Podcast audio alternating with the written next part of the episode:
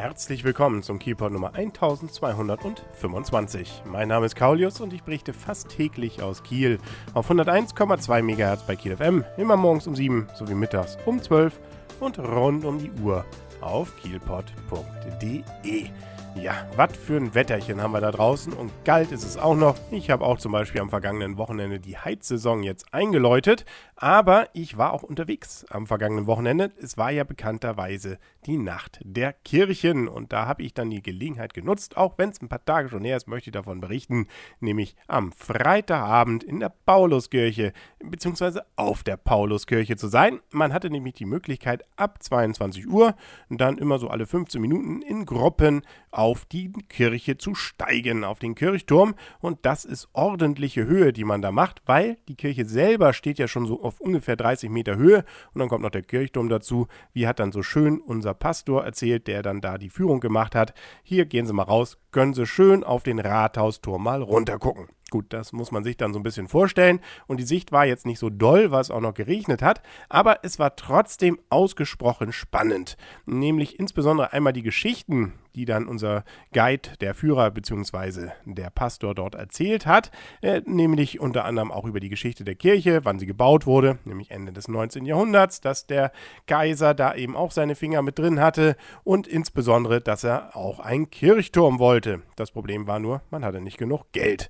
Und dann hat man die Lösung gefunden, nehmen wir eben minderwertige Steine. Und daran knapst man wohl auch noch heute, dass man dort ziemlich viel Geld reinstecken muss, um die nach und nach immer mal wieder zu erneuern.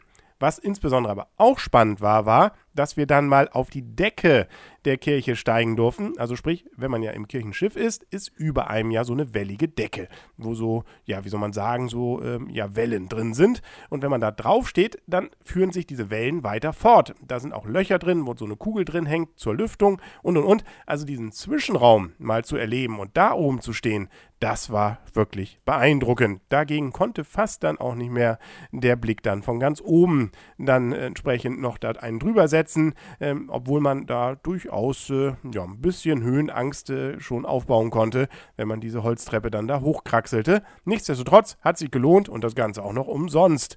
Also wirklich ein spannendes Event, das ich nur fürs nächste Jahr, wenn es das denn da wieder geben sollte, jedem ans Herz legen kann.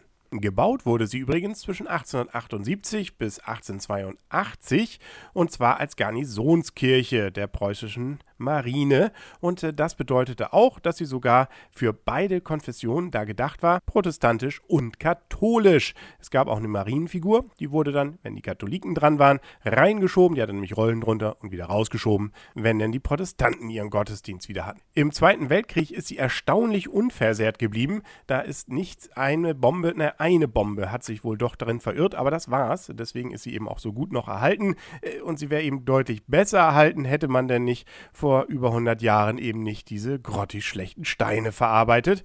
Und wäre man nicht auch noch mitten im Luftzug einer Wäscherei gewesen, nun gut, man kann sich es eben nicht aussuchen. Inzwischen gehört sie zur Heiligen Geistgemeinde in Kiel, genauso wie die Ansgarkirche übrigens. Der Kirchturm, wie gesagt, ist der höchste Kirchturm auch von Kiel. Ich sagte ja schon, 30 Meter liegt sie sowieso schon hoch und dann kommen noch 72 Meter dazu, die der Turm dann nach in die Höhe bringt. Also über 100 Meter ist man dann da über normal Null. Kein Wunder, dass dann da der Rathausturm und selbst das Marine Ehrenmal in Laboe und so weiter deutlich niedriger sind. Naja, zumindest der Ausguck. Äh, muss man jetzt zugeben, der Kieler Rathausturm hat auch 106 Meter, ist also effektiv dann doch noch ein Tick höher, aber naja, also ist auf jeden Fall alles ziemlich hoch.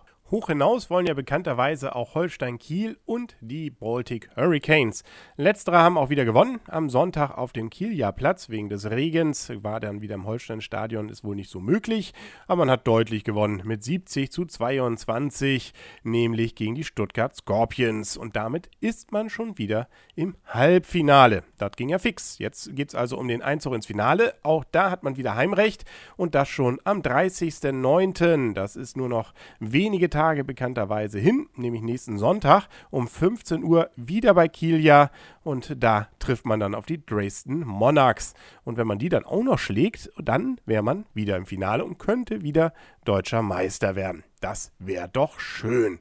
Ja, und Holstein Kiel, äh, die sind jetzt nicht ganz so auf dem Wege, wirklich jetzt deutscher Meister zu werden, aber sie sind doch immerhin knapp davor, ähm, zumindest wieder nach oben, sich nach vorne arbeiten zu können. Man hat nämlich auch gewonnen. Auswärts nämlich gegen Reden mit 4 zu 2. Sprich also aus Redner Sicht 2 zu 4 und damit ist Holstein Kiel jetzt nämlich Fünfter.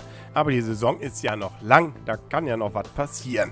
Und äh, was passieren wird auch morgen, da gibt es nämlich eine neue Folge vom Kielpot auf kielpot.de und auf 101,2 MHz. Bis dahin wünscht alles Gute, euer und ihr Kaulius und tschüss.